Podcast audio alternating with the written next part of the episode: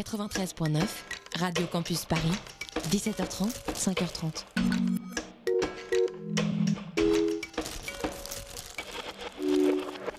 19h au lendemain de 16h, ces après-midi, ces journées passées aux côtés de Mascu, de collègues de droite, pardon, j'ai déjà dit Mascu, avant de rentrer et de se rebrancher sur Radio Campus Paris et notre petite voix intérieure de se dire c'est bon d'être à la maison. Bienvenue dans la matinale.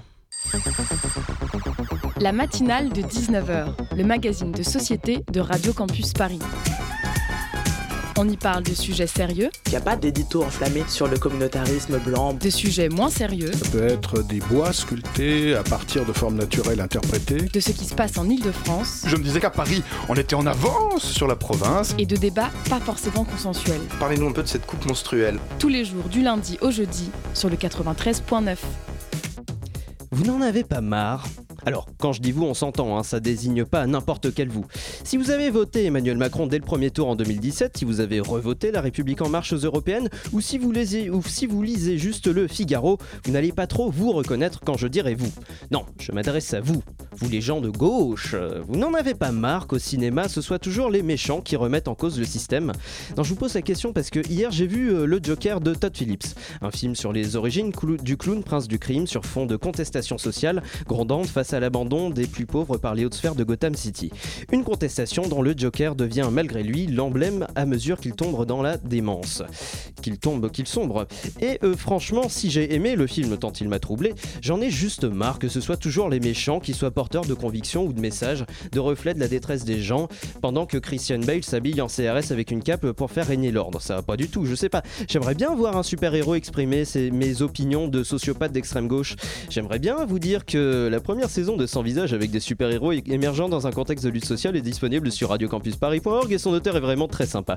J'aimerais bien qu'un super-héros se lève pendant une manif et crie que tout le monde déteste la police et rappelle que Sans Visage revient pour un épisode de Noël le 25 décembre à 18h. Parce qu'au cinéma, le macartisme, cette peur du rouge doublée d'un culte des valeurs de l'Amérique et tous leurs partenaires économiques, c'était il y a 70 ans.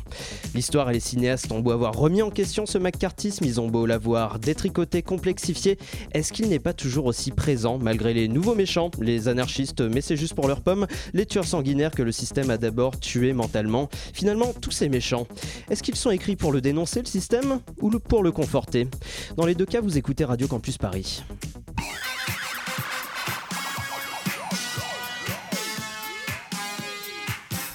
Bonsoir la francilienne. Au programme de cette matinale de 19h, l'actualité de SOS Méditerranée à l'heure de la criminalisation des ONG de sauvetage humanitaire en mer. Notre invité Eric Athenau, membre de l'association SOS Méditerranée, on arrive avec lui dans un instant. En deuxième partie d'émission, notre interview Zoom qui portera ce soir sur ton album Arc-en-Ciel, un livre pour enfants à destination des familles parentales, conçu, je cite, par des LGBTQI+, pour les LGBTQI+. Le tout entrecoupé des chroniques de Mathilde à 19h36 ainsi que celle de Kawan en fin d'émission. On est en direct jusqu'à 19h55 sur le 93.9. Merci d'écouter la matinale. Les ONG jouent un rôle essentiel pour apporter une aide aux migrants, cela ne fait aucun doute. Toutefois, en Méditerranée centrale, on a observé de façon tout à fait documentée, je vous le dis, une réelle collusion à certains moments entre les trafiquants de migrants et certaines ONG. On a observé que certains navires d'ONG étaient ainsi en contact téléphonique direct avec des passeurs qui facilitaient le départ des migrants euh, depuis les côtes libyennes dans des conditions effroyables, souvent au péril de leur vie. Les ONG, dans ce cas-là, ont pu se faire complices des passeurs. Les ONG doivent avoir une attitude responsable. Un extrait d'une vidéo AFP, plus précisément d'un discours de Christophe Castaner, le ministre de l'Intérieur, lors du G7 à Paris d'avril 2019. Un discours attaquant notamment les ONG de sauvetage humanitaire en mer. Eric Catenot, bonsoir. Bonsoir. Vous êtes membre de l'association SOS Méditerranée, une association créée en 2015, active depuis euh, quatre pays, euh, sur la situation des réfugiés traversant la Méditerranée. À mes côtés, pour mener cet entretien avec vous, on accueille Léa de la rédaction de Radio Campus Paris. Salut Léa. Salut Simon. Alors tout d'abord, on vient d'entendre euh, le ministre de l'Intérieur. Donc, euh, que répondez-vous à des responsables politiques euh, qui vous associent à des passeurs? Bah, Je répondrai qu'il faudrait d'abord qu'il euh, révise le droit maritime, puisque si nous avons été créés, c'est essentiellement, si nous avons décidé de créer cette association en 2015, c'est euh, précisément pour pallier un manque cruel qui est l'assistance des, personnes en danger, en détresse sur la Méditerranée centrale, qui est le couloir euh, d'immigration le plus meurtrier au monde. Il faut quand même le, le rappeler. Et donc, quant à la criminalisation, ça, il reprend euh, il reprend des, mensonges qui sont euh, euh, véhiculés essentiellement par l'extrême droite, par les nationalistes. il n'y a absolument aucune preuve de, de collusion entre les passeurs et les ONG, au contraire. Sachant que si vous avez créé une association comme SOS Méditerranée en 2015, c'est face à ce manque euh, d'accompagnement des personnes en Méditerranée, c'est justement dans un cadre associatif et donc euh, extrêmement légal, contrairement à ce que peut avancer le ministre de l'Intérieur Tout à fait. Oui, oui, c'est une association citoyenne, c'est une association qui a des statuts qui sont déposés bien sûr en préfecture et comme vous le rappeliez, sur quatre pays. Vous parlez justement de la législation euh, en vigueur en mer. Est-ce que vous pouvez nous rappeler très rapidement les grosses règles pour les Alors je crois qu'on n'entend pas euh, Léa euh, au micro. Est-ce que vous pouvez effectivement euh, petit problème technique, excusez-nous. Euh, Léa de la rédaction de Radio Campus Paris est toujours avec nous. Salut Léa, re-salut Léa. On m'entend, oui, on m'entend cette fois-ci. Oui, donc je disais, est-ce que vous pouvez rappeler pour les personnes qui, comme moi, n'ont pas fait de droit euh, de la mer, les règles en vigueur en ce qui concerne, on va dire déjà les pavillons et, et le, domaine national, international? Comment les, enfin, pourquoi les navires ont le droit justement et ont cet impératif de récupérer les personnes qui se noient? Tout simplement, c'est pas, c'est un droit qui n'est pas nécessairement écrit, mais qui est bien sûr au, cœur de la pratique, euh, de, la pratique euh, euh, de, la mer, en fait, qui est de secourir tout, tout vaisseau, toute embarcation en détresse quel que soit, euh, quel que soit le type de bateau et quel, que soit le type d'embarcation, même, un bateau de plaisance qui, voit euh, des, gens en train de, sombrer euh, est tenu par, par le code de la mer, il est tenu de venir au secours de ces, de ces gens-là. Un code qui du coup est international et qui j'imagine est respecté euh, par à peu près tous les bateaux. Et comment ça se euh, passe Il y, a des signalements, c'est ça du coup? Il y a des signalements, bien sûr. Euh, et d'ailleurs, je tenais à dire que parmi les missions que, qu'a effectué SOS Méditerranée, qu'effectue SOS Méditerranée depuis février 2016, il y a eu des missions qui ont été donc de récupérer des, des rescapés qui leur avaient été apportés d'embarcations justement qui les avaient secourus sur la mer. C'est tout, toutes les missions n'ont pas consisté en des sauvetages directs, même si c'est bien sûr l'essentiel. Mais alors, euh, donc, euh, vous étiez en train de nous rappeler que vous respectez donc euh, le droit maritime et international, en opposition avec des responsables politiques qui je, cite par exemple un communiqué de SOS, Méditerranée, euh, la pratique récurrente des États européens qui négocient la relocalisation des personnes secourues en mer au cas par cas et pendant des jours avant de les autoriser à débarquer. Ça, par exemple, c'est en contradiction avec le droit maritime international? Alors, le droit, la contradiction n'est pas tellement d'accepter de, de, de, prendre des, euh, des rescapés euh, sur son sol, même si c'est un problème sur lequel on pourra revenir. Mais le, le, le, le vrai problème, c'est de ne plus permettre aux associations de faire le travail de sauvetage, ni même, surtout, parce que ce que l'on souhaiterait, nous, c'est de ne plus exister. C'est-à-dire que les États, que, que l'Union européenne se dote d'une procédure et d'un dispositif euh, contraignant pour tous les, États, euh, qui permettrait justement, qui stipulerait d'opérer de, de, ces sauvetages en mer systématiquement, sauf ce qui n'est pas le cas. Et donc par rapport euh, donc à ce que vous dites et par rapport à ce qu'on disait euh, tout à l'heure sur le fait que les ONG de sauvetage humanitaire en mer sont associés notamment à des passeurs, ils sont criminalisés de plus en plus. Euh, comment ça se fait que vous arrivez à être euh, criminalisé par des responsables politiques alors que vous, vous êtes en accord euh, complètement avec le droit maritime et international, alors que tel qu'on l'entend, notamment sur le, communiqué dont on parlait tout à l'heure, les États européens ne jouent pas vraiment le rôle. Bah, Vous savez très bien qu'il existe, qu'il existe une part non négligeable des hommes et des femmes politiques, voire des gouvernements, qui véhiculent des idées je le dirais, mensongère sur euh, le dos des, migrants, et en particulier dans notre cas des migrants qui se noient euh, en Méditerranée euh, et qui n'ont pas peur de, véhiculer des idées fausses. Et donc ce qui se passe, c'est que ce qui est assez grave, c'est quand un, responsable politique de chez nous, un membre du, du gouvernement, fonde ses arguments sur ces mensonges-là. Euh, Sachant qu'ils sont tous euh, issus euh, d'autres responsabilités politiques ou ce sont aussi des fake news qu'on peut trouver sur, sur le. Bah, disons que vous, vous, imaginez, vous, imaginez, bien que, que ces, ces idées-là sont véhiculées à l'extrême droite de l'échiquier politique. et donc, bah, il se trouve que voilà, il suffisait d'un homme, d'un homme politique en Italie qui avait un pouvoir assez important et qui a permis, voilà, qui a, qui a fermé, comme vous le savez, les ports euh, en Italie. Tout Matteo Salvini. Voilà, tout en véhiculant, tout en véhiculant des idées qui sont des idées fausses et qui sont faciles. Et que le, problème, c'est qu'après, ben voilà, l'opinion publique euh, peut, peut euh, les croire et ça ça devient assez compliqué. Est-ce qu'on peut faire une différence entre des dirigeants euh, politiques euh, comme Matteo Salvini qui, euh, dans leur politique d'extrême droite, finalement, c'est ancré dans leur politique d'extrême droite de, fermer des ports et de ne pas respecter le droit maritime international Comment on fait la différence entre des responsables politiques comme Matteo Salvini et un responsable politique, par exemple, je reprends Christophe Castaner, mais par exemple l'État français qui n'est euh, dans les termes pas d'extrême droite, euh, et qui invoque euh, une incapacité des États à accueillir dignement les migrants. Alors nous, ce que l'on fait, c'est que l'on ne s'adresse pas aux, États en particulier, on s'adresse à, l'Union européenne.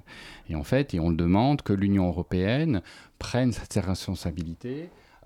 dans l'accueil, bien sûr, dans la répartition des, migrants, mais aussi véhicule, des les faits qui sont des faits réels. Euh, sur la... Parce que bien sûr, vous entendez parler de, vagues migratoires, etc. On a toujours l'impression d'une invasion.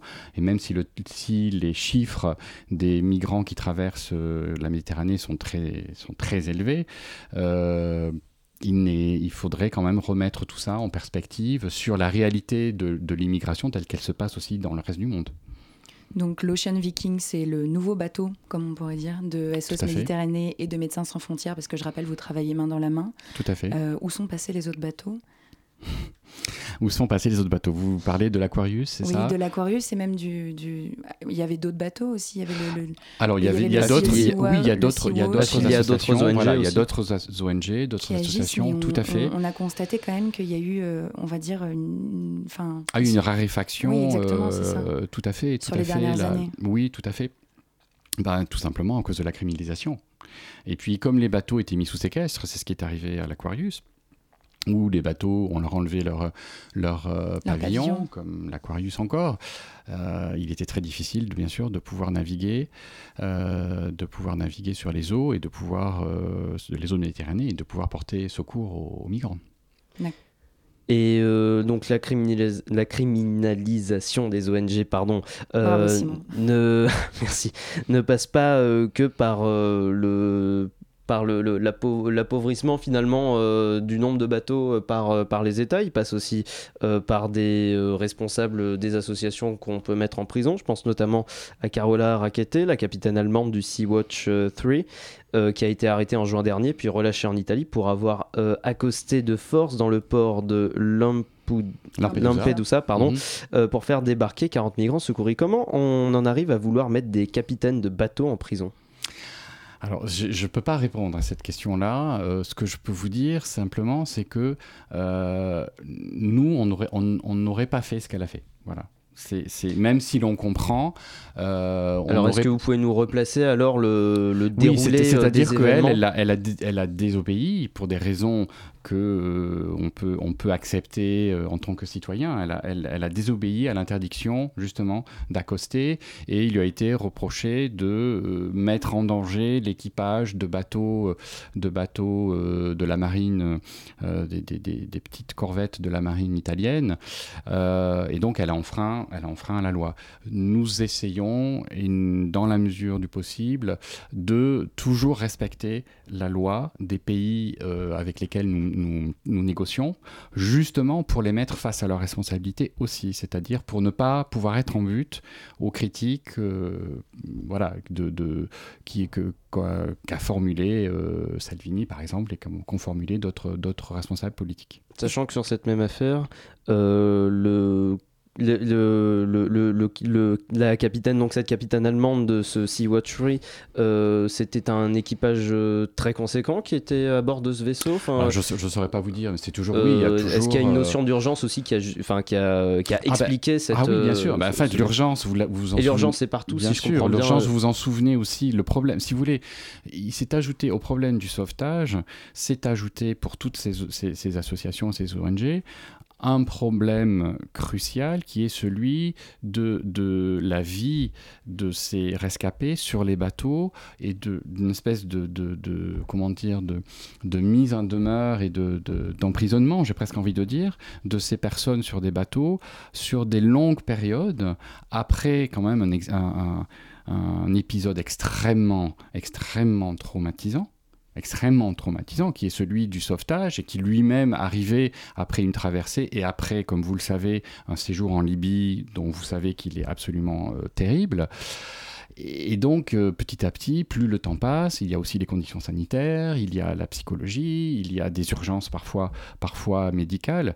Et, donc, bien sûr, tout ça, tout ça joue. Et, euh, et, si vous voulez, une des difficultés qu'ont rencontré euh, les bateaux, y compris l'Aquarius sur, sur ces dernières missions, c'était justement des, des périodes de, de, de, de, plus en plus longues pour arriver au débarquement souvent dans des ports assez loin, hein, rappelez-vous Valence par exemple, hein, euh, qui, implique, ben, qui implique du carburant, qui implique des, fournitures médicales, qui implique aussi de, de, gérer des gens qui sont dans un stress euh, que l'on ne peut pas imaginer. Euh, Justement, il y a quelques jours, il y a même le week-end dernier, vous avez eu ce souci-là avec, euh, avec l'Ocean Viking. Il y a eu 176 personnes qui, étaient, du coup, qui ont été secourues en deux opérations différentes. Et vous avez eu ce problème-là. Il me semble, j'ai lu que c'était la quatrième fois depuis que l'Ocean Viking était à flot, que vous, avez, vous êtes dans cette position de stand-by un peu, la de quarantaine. C'était la troisième mission, en fait. Et euh, bon, une issue euh, heureuse a été trouvée puisqu'ils ont été débarqués en Italie, dans les Pouilles. mais tant qu'il n'y a pas, si vous voulez, on se heurte au manque de, euh, dispositifs euh, pérennes, clairs, euh, parce que, si vous voulez, ce qui, ce qui, est aussi un tout petit peu paradoxal, c'est que les ports, euh, et puis le pays, par exemple l'Italie, ou même l'Espagne, où débarquent les, les, où vont les migrants, ce ne sont pas les pays où ils veulent rester, en plus. Chose qui n'est pas... pays de passage. Voilà, ce sont des pays de passage, et ce n'est jamais communiqué, réellement. Donc, euh, donc la répartition, elle, elle se fait malgré tout, euh, une fois que les gens ils arrivent à terre, elle, finit par se faire de façon plus, hélas, euh, plus ou moins, légale, puisque vous connaissez le, gros problème, c'est euh, c'est ce dispositif de Dublin qui fait que les, pays dans lesquels arrivent les migrants sont les pays dans lesquels ils sont censés séjourner. On va revenir justement euh, sur euh, les mesures européennes à prendre et cette solidarité européenne qu'il faut relancer dans le cadre euh, des sauvetages humanitaires en mer. Vous restez avec nous, Eric Attenot. On continue de parler de tout ce sujet très riche jusqu'après une pause musicale. Vous écoutez la matinale de 19h.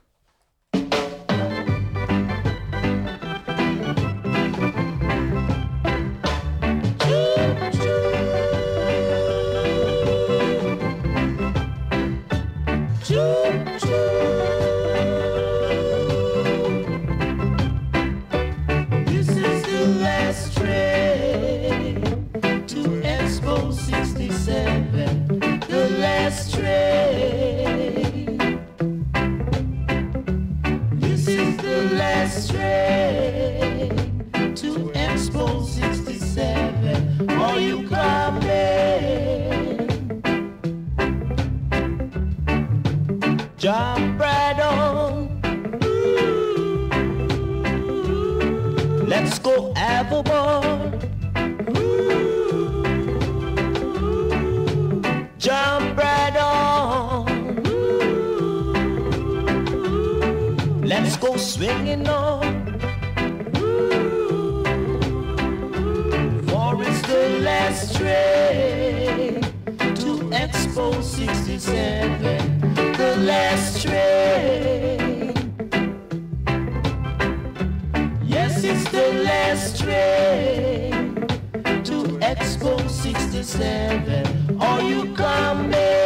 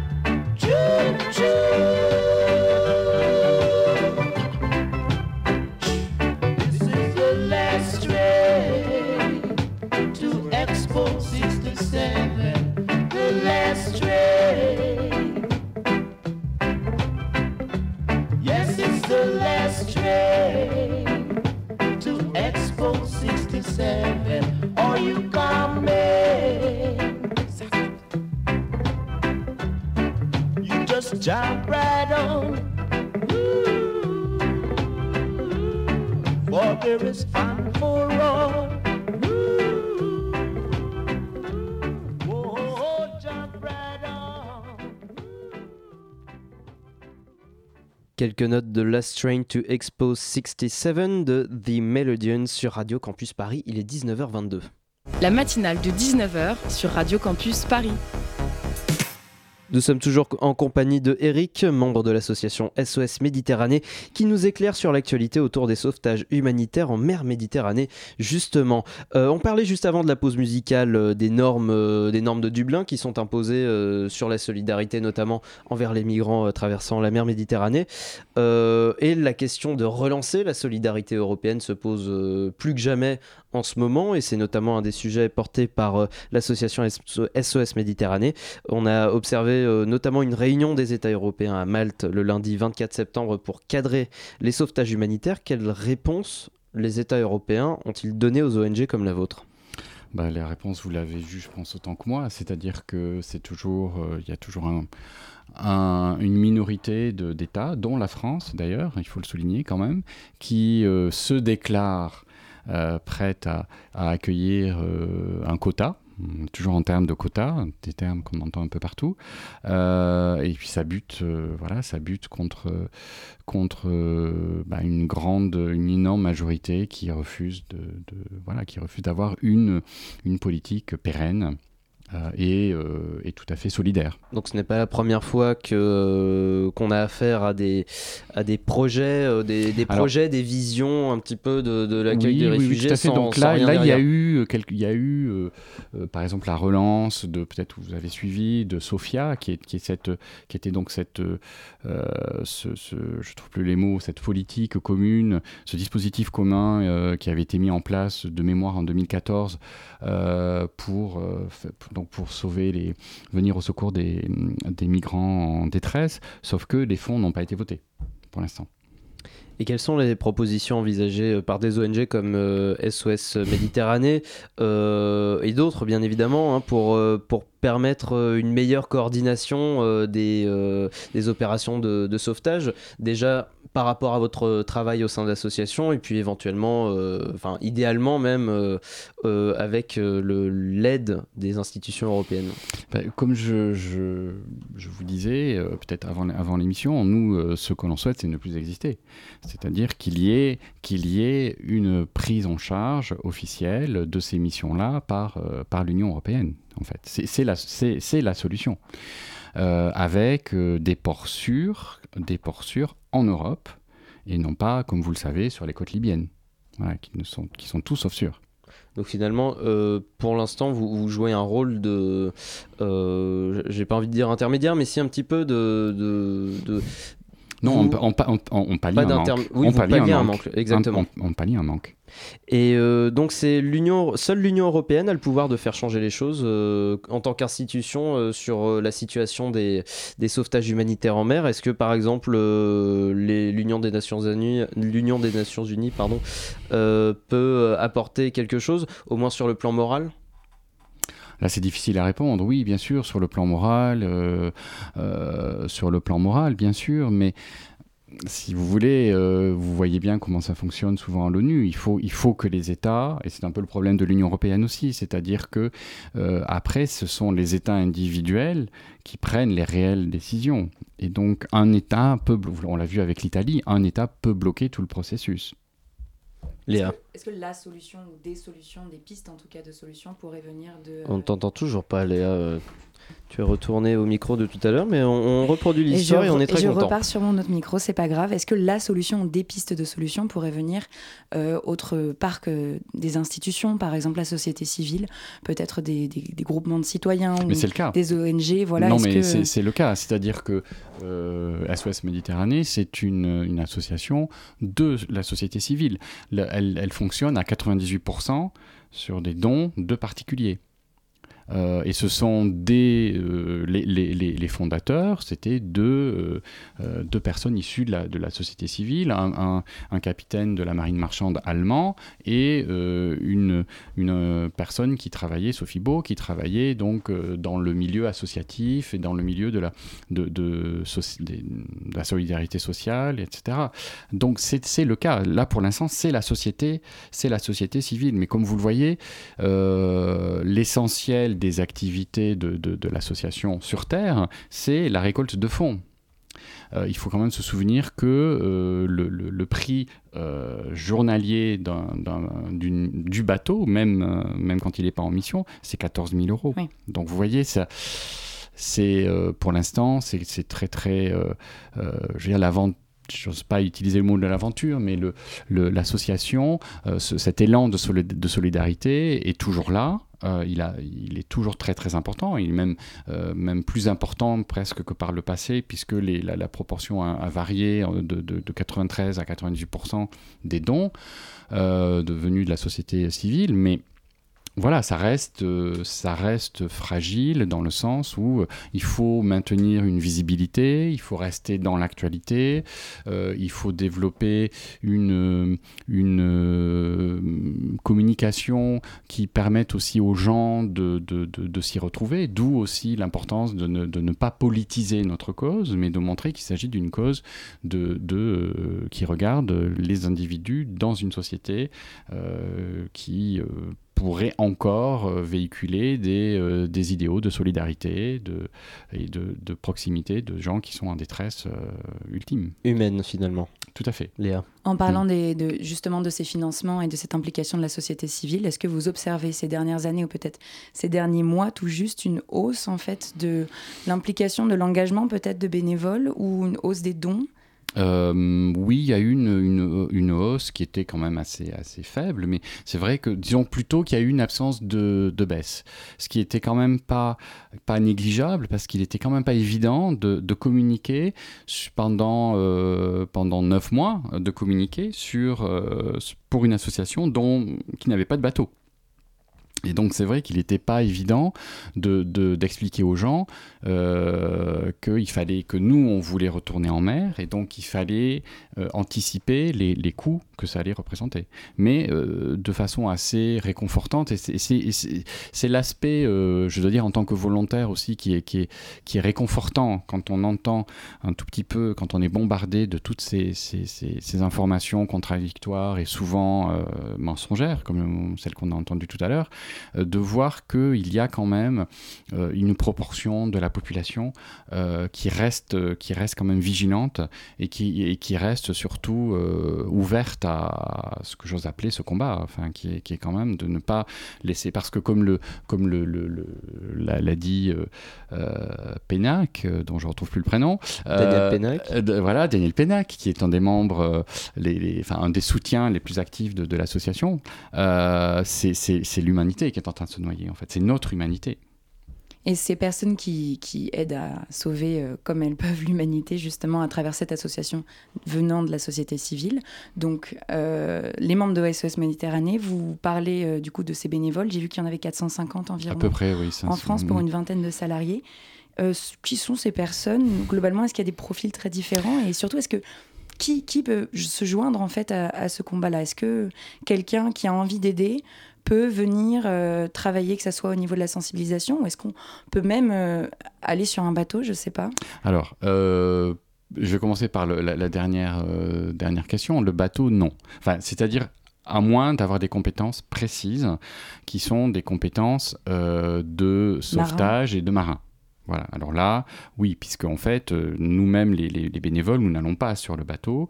Euh, c'est vraiment, une chaîne humaine dans le moindre maillon. Euh, dont, dépend en fait, enfin, dont le moindre maillon va faire qu'une personne va être sauvée ou va se noyer. Donc c'est une responsabilité et, il y a besoin de professionnels. Il y a besoin de professionnels, il y a besoin de gens en plus avec une voilà une psychologie très forte aussi parce que parce que ils voient des choses qui sont horribles, qui sont terribles. Donc euh, et puis un stress. Euh, quant aux bénévoles, en fait, j'ai envie de dire n'importe n'importe qui euh, qui, euh, qui se sent euh, lié à cette cause. Les, bénévoles vont, enfin il y a de l'âge, il y a des gens qui, qui sont, bon, il, faut être, il faut être majeur, mais il y a des gens très très jeunes qui, sortent à peine de l'adolescence et des retraités d'un âge assez avancé. le tout, c'est d'avoir d'avoir un minimum de temps qu'on peut organiser comme on veut aussi. Ça peut être une intervention par an. C'est vraiment les, gens. C'est très variable. C'est très variable, oui. Et puis après, bon, voilà, les gens qui ont des compétences pour la parole, ils peuvent euh, être porte-parole ou ils peuvent faire de la, sensibilisation scolaire, ce qui se fait beaucoup, euh, qui est le plus prenant. Voilà, ça c'est vraiment le plus lourd, hein, parce que c'est parfois des journées entières. Euh, mais voilà, il n'y a pas de, il n'y a pas de profil type. Pas de profil type et un peu de tout. Une dernière question, Eric. Euh, on parlait euh, notamment du fait que c'était positif de voir qu'il y avait quand même euh, pas de baisse d'engagement. c'était les termes que vous employez tout à l'heure. et vous avez aussi un pôle communication, si, je peux, puis dire, qui est assez bien développé au sein de cette ONG. comment vous voyez en quelques mots la communication pour éventuellement gagner euh, plus de gens pour rallier euh, plus de, membres bienfaiteurs ou de, bénévoles euh, à la cause de SOS Méditerranée bah, la, communication, en fait, comment je la vois, ça dépend. Si elle est destinée à la société civile, donc c'est bah, de rappeler un peu tout ce qu'on a dit, c'est-à-dire la réalité des faits la réalité des faits, qu'il soit le nombre de traversées, qu'il soit le nombre de, morts, et comme vous le savez, il est, sous-évalué parce qu'on n'a pas une idée euh, précise, et puis euh, aussi bah, les, valeurs, les valeurs que véhicule le fait de sauver des gens qui sont en détresse, et que ce sont nos valeurs, et que c'est nos valeurs de ce que, ce que l'on ne fait pas euh, pour des gens qui sont, en, qui sont en train de se noyer pour rejoindre nos sociétés, il faut quand même, le rappeler, ce sont, c'est autant de coups que l'on porte dans le, cercueil de notre propre société. Parce que la solidarité, si euh, elle n'existe pas en dehors de chez nous pour des gens qui veulent venir chez nous, elle ne va pas non plus exister chez nous. Et en tout cas, euh, en tout cas, elle existe au sein de SOS Méditerranée euh, avec cette solidarité que vous relancez tous les jours. Merci beaucoup, Eric, d'avoir été au micro de la matinale de 19h. On suivra euh, cette actualité avec grand intérêt. Tout de suite, une pause musicale s'offre à vous sur le 93.9. Vous écoutez la matinale de 19h.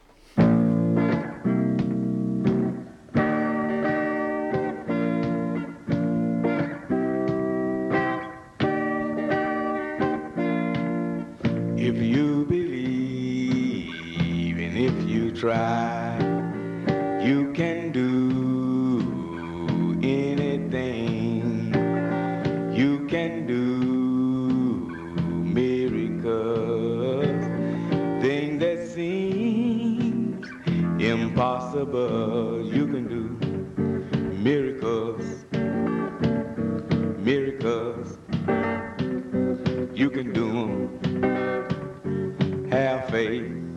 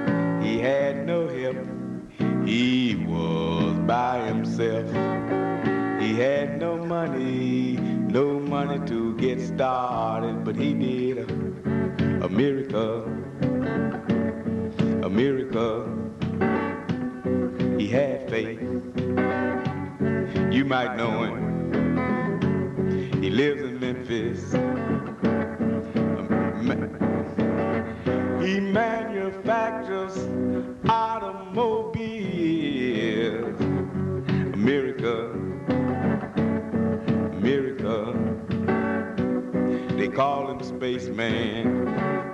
They call him spaceman. Miracle.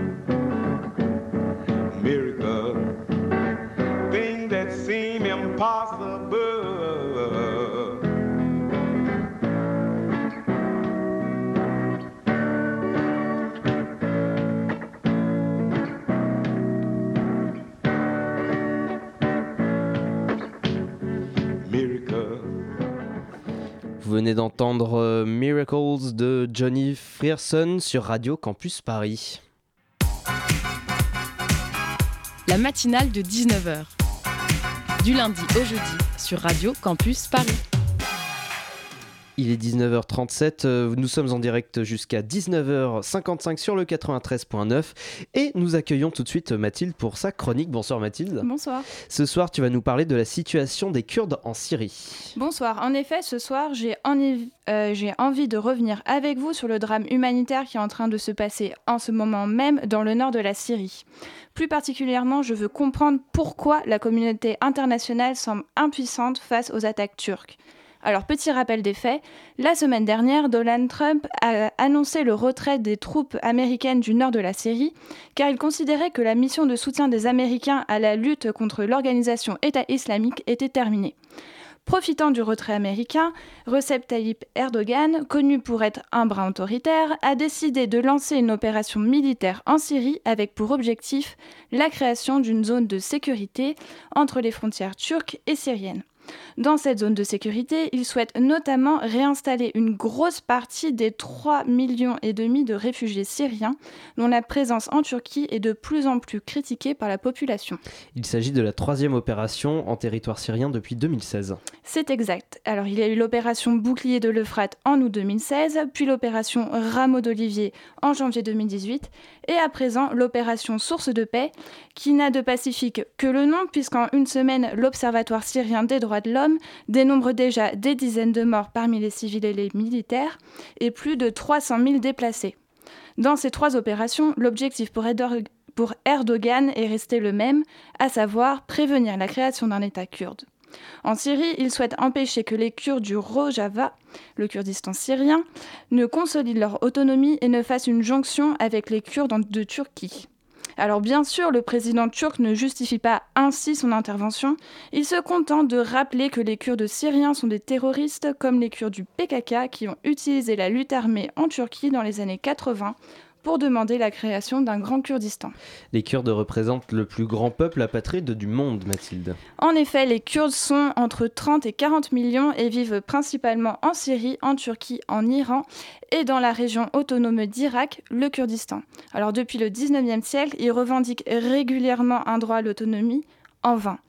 Alors aujourd'hui, une grande partie de la communauté kurde vit en Turquie et la plus grande crainte d'Erdogan est qu'il parvienne à créer un grand Kurdistan autonome avec les Kurdes de Syrie et d'Irak, d'où l'intervention actuelle en Syrie. Et est-ce qu'Erdogan réussit à empêcher la création d'un Kurdistan? Alors ces derniers jours, les Kurdes ont été contraints de demander l'aide du régime de Bachar el-Assad et l'entrée des troupes syriennes dans le nord du pays semble pour l'instant remettre à plus tard les espoirs d'autonomie kurde. Par ailleurs, la communauté internationale a condamné l'intervention turque mais a tardé à prendre des sanctions. En début de semaine, les États-Unis ont fini par mettre en place des sanctions économiques contre les exportations d'acier et à l'encontre des ministres de la Défense, de l'énergie et de l'Intérieur turcs. Les pays de l'Union européenne tentent quant à eux de réduire leurs exportations d'armes vers la Turquie. On ne peut pas dire que ces décisions ont été prises par entière solidarité avec le peuple kurde. L'UE et les États-Unis craignent en effet que les prisonniers de l'État islamique détenus par les Kurdes parviennent à s'échapper et à recréer un foyer terroriste. Quant à la Russie, Poutine essaye de jouer les médiateurs entre Ankara et Damas, mais rien ne semble pouvoir stopper Erdogan qui continue de refuser fermement un cessez-le-feu et menace l'Europe d'ouvrir les frontières de la Turquie pour laisser passer les réfugiés. Donc pour l'instant, le conflit ne semble pas prêt de s'arrêter et l'annonce en début de semaine du retrait des ONG internationales de la région pour des raisons de sécurité ne présage rien de bon. Merci Mathilde pour cette mise au point sur la situation des Kurdes en Syrie. Tout de suite notre interview Zoom. Euh, nous proposons euh, une programmation qui se veut euh, décloisonnante. On a toujours un escape game, on a un jeu de plateau, de stratégie. Plusieurs groupes de musique. Il y a aussi du fantastique. Hein. Avec des artistes internationaux. Un lieu d'échange, de rencontre avec de la réflexion. Participative et interdisciplinaire. Voilà, et il y aura plein d'autres surprises. Le Zoom, dans la matinale de 19h. Et le Zoom de ce soir vous est présenté par Mathieu. Salut Mathieu. Hello. Et ce soir, on parle de littérature jeunesse avec ton invité. De tes invités d'ailleurs. Je, découvre qu'il y a deux invités. Soyez les bienvenus à vous deux. Bonsoir Barbara Petit, vous êtes peintre, illustratrice et journaliste. Bonsoir.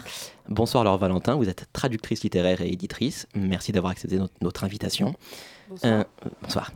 Vous êtes toutes les deux donc à l'initiative du livre Ton album arc-en-ciel, le premier livre de naissance à destination des parents homoparentales. Alors, pour que certains de nos auditeurs, euh, enfin, du moins pour certains de nos auditeurs qui seraient peut-être à, milieu des préoccupations parentales, euh, est-ce que vous pouvez nous rappeler l'usage d'un livre de naissance en deux, trois mots? Oui. Euh, donc, c'est un livre que les parents en général complètent en collant des photos, en écrivant un peu l'histoire de certains événements un peu marquants. Euh, pour euh, avoir des traces de, de, la vie de l'enfant euh, à partir de sa naissance jusqu'à à peu près deux ans, et aussi de toute la période avant la naissance, qui est la préparation du, du projet parental. cette initiative de livre de naissance pour parents homoparentales vient-elle combler un vide ou existe-t-il déjà des livres similaires en France ou ailleurs, Barbara? Il n'existe à notre connaissance qu'un livre actuellement sur le marché disponible au Québec.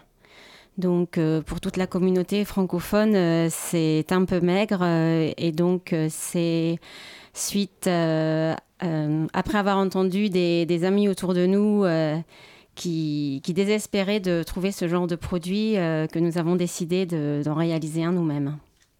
D'accord, et je me permets de, de, poser une question un peu naïve, mais en quoi ce livre de naissance se distingue d'un livre de naissance classique? Quelles sont les thématiques mises en avant? C'est pas forcément des thématiques les thématiques qui sont spécifiques, c'est plutôt la manière de présenter le livre.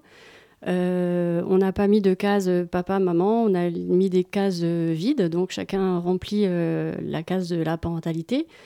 Euh, il peut y avoir jusqu'à quatre personnes qui remplissent le livre, donc ça peut être des familles à plusieurs parents. et ensuite, on a essayé de changer un peu, on voulait bien sûr pas tout reproduire les stéréotypes de genre, donc on a choisi des personnages non sexués, c'est des petits animaux. Et puis euh, des couleurs euh, non genrées, donc pas de rose, pas de bleu, mais d'autres couleurs. Et notamment, euh, après, il y a plein de petites reprises, de petits clins d'œil au, au monde LGBT, on va dire, comme les couleurs du drapeau arc-en-ciel, par exemple. D'accord. Le livre se compose de six chapitres. quelles sont les caractéristiques pour chacun d'eux et quelle est la tonalité générale du, du livre, la tonalité globale Barbara Petit, peut-être? Euh, je dirais que par rapport à ce produit-là spécifiquement, euh, disons que c'est surtout son premier chapitre qui le distingue des livres de naissance pour familles euh, hétérosexuel, puisque dans ce chapitre, on, on, a voulu un petit peu mettre en avant enfin, ce qui constitue la spécificité de, de ces familles, le temps de la rencontre, comment, comment deux femmes ou deux hommes ont un enfant. Donc ça, c'est quelque chose que, que ces personnes-là aiment raconter et ont envie de raconter et qui c'est un cheminement qui les distingue énormément de, des familles euh, traditionnelles. Ensuite, les autres, les, pardon, les autres chapitres sont un peu plus euh, classiques, entre guillemets. Euh, on raconte l'histoire de la naissance, les, les, goûts de l'enfant, etc.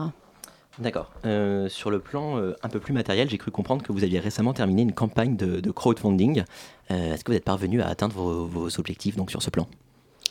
On a atteint 92% de l'objectif, donc c'est déjà énorme. Et on avait choisi un site qui nous permet de récupérer quand même les fonds, même si on n'a pas atteint les 100%. et donc, en fait, on a surtout, on espérait surtout avoir suffisamment de, de fonds pour payer l'impression qui est un gros poste près de 4000 euros. Et donc, euh, ça, c'est bon, on a, on, a réussi. Donc, le reste est un peu moins exigeant en termes de budget. Donc, euh, Et d'ailleurs, pourquoi avoir fait le choix de, de l'auto-édition? Euh, parce qu'on voulait rester maître, maîtresse de notre projet, parce que c'est euh, un peu un, cœur, de cible assez limité, euh, la, enfin, la communauté LGBT. Et comme euh, moi, j'en fais partie, donc je la connais peut-être mieux que certaines maisons d'édition qui n'auraient pas su comment et où communiquer. Et, voilà, et puis parce qu'on avait envie de tout faire nous-mêmes de A à Z. Et quelles sont donc les prochaines étapes pour vous partir en impression, j'imagine? Alors le livre est parti en impression, il paraîtra euh, à la fin du mois d'octobre. Vous avez devancé ma question, donc, donc pardon. pas de souci, non, non, aucun problème. Mais donc sur le plan, sur le plan très pratique, le, donc le livre paraîtra au, mois d'octobre et euh, il sera disponible où? Donc, euh, il sera disponible euh, euh, au Festival international de cinéma lesbien et féministe qui se trouve à l'Espace Ruilly du 31 octobre au 3 novembre sur le stand de la librairie Violette Co. Eh ben, c'est très bien, c'est assez complet. Je vous remercie donc d'avoir accepté notre invitation. Merci, beaucoup d'avoir bien accepté de, répondre à mes questions. Et merci à Mathieu pour cette interview Zoom. Avec grand plaisir. Il est 19h47, vous écoutez la matinale de 19h. La matinale de 19h. Du lundi au jeudi sur Radio Campus Paris. Juste avant de clôturer cette édition de la matinale, Kawan nous propose quelques instants de propagande et endoctrinement révolutionnaire. Salut Kawan. Salut Simon.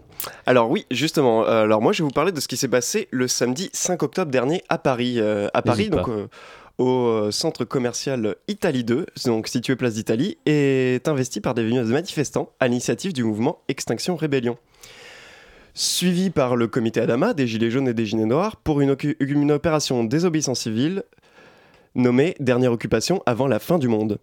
Cette occupation a duré plus de 18 heures et mobilisé près de 1000 personnes, pendant que de son côté, la police cherchait comment déloger les séditieux de leur fief improvisé. Une occasion pour les militants et militantes de débattre justement du regard apporté sur les condés. Quand certaines et certains ne jurent que par le fameux ACAB, All Cops Bastards, et montrent une défiance totale aux forces de l'ordre, d'autres sont plus mesurés sur la question et d'autres encore continuent de soutenir mordicus la flicaille. Un débat en particulier a retenu mon attention, un débat portant sur un Nick Labac, tagué, effacé, puis réécrit à l'intérieur du centre commercial. Labac, ou criminel, euh, brigade anticriminalité, concentre contre elle une grande partie de la colère anti-flic. Mais pourquoi? Qui est-elle? D'où vient-elle? Quel est son réseau? Voilà la question que je me suis posée. Pour bien comprendre les origines de la BAC, il faut aller en Indochine, au début des années 50.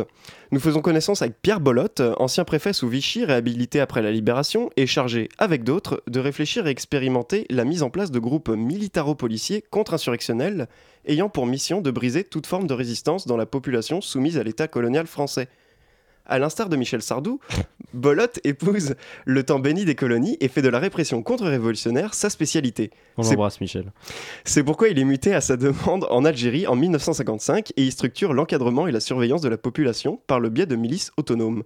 Milices autonomes qui quadrillent le territoire avec pour mission d'agir fermement contre les moindres prémices de résistance collective.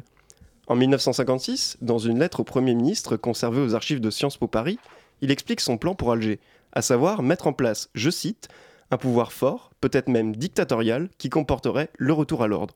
L'idée est de maintenir la peur sur le territoire occupé, de contrôler la population via une milice policière livrée à elle-même, fonctionnant dans une hiérarchie parallèle qui leur confère tous les droits pour affirmer la domination de l'État français. En 1965, Bolot devient préfet de Guadeloupe. En mai 67, la crainte d'une révolte sur l'île s'installe, suite à une grève euh, d'ouvriers du bâtiment réclamant une augmentation des salaires. Le 27 mai 67, un millier de lycéennes et lycéens guadeloupéens protestent dans les rues en soutien au mouvement ouvrier. Pierre Bolot autorise la gendarmerie à tirer à balles réelles sur la foule. L'État reconnaîtra 8 morts, en réalité il y en aura 10 fois plus. Voilà un historique particulièrement sombre, mais quel rapport avec la BAC? Eh bien j'y arrive justement. Pierre Bolot est arrivé en 1967 et devient en 69 le préfet d'un nouveau département, la Seine-Saint-Denis, 93 RPZ. Il est chargé par le ministre de l'Intérieur Raymond Marcelin de créer une nouvelle architecture policière afin de lutter contre un prétendu ennemi intérieur que représentent les populations issues de l'immigration? Et avec l'officier Claude Durand, il crée la première brigade anticriminalité en 1971. La BAC est née, inspirée par des décennies de répression coloniale par un ancien collabo criminel sur fond de barbouzerie, dans le but unique de mater celles et ceux qui seront toujours considérés comme étrangers et dangereux. Voilà pourquoi on nique la BAC. Parce que la BAC est le fantôme d'un passé colonial qui ne s'est jamais vraiment arrêté. Parce que la BAC est une force du désordre, un outil raciste et violent, utilisé pour isoler une partie de la population française. Voilà pourquoi, aussi, tout le monde ne nique pas la BAC, parce qu'il est plus facile de fermer les yeux, les oreilles ou pécher par ignorance quand on ne fait pas partie des populations directement ciblées. Aussi, pour aller plus loin, je vous invite à suivre les travaux de Mathieu Rigouste, sociologue et militant spécialisé, notamment dans l'étude du maintien de l'ordre, dont les écrits ont inspiré et structuré cette chronique. Je vous invite surtout à vous indigner, vous insurger, exiger enfin une police qui se tient sage. Et on le fera tous à tes côtés. Merci Kawan pour cette chronique. Euh, Kawan que vous pourrez retrouver dès ce soir en garde à vue au commissariat de Fontenay-sous-Bois, puisque, et d'ailleurs avec nous tous, puisqu'on t'accompagne. Et la boucle est bouclée, et je n'embrasse pas Michel Sardou, hein, je précise. Euh, la matinale s'est terminée pour aujourd'hui.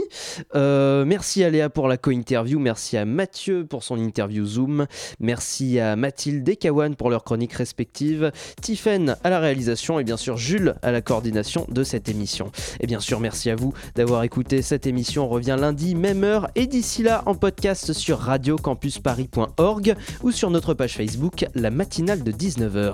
Tout de suite sur Radio Campus Paris, Itzal, et à 20h, on retrouve nos amis des Petits Cailloux. Salut Rémi Salut, et ben ce soir dans les Petits Cailloux, on va parler ethno-archéologie, comment on peut regarder l'autre et le problème du colonialisme. Eh bien, on va écouter ça avec grand intérêt. Bonne soirée sur le 93.9, cordialement.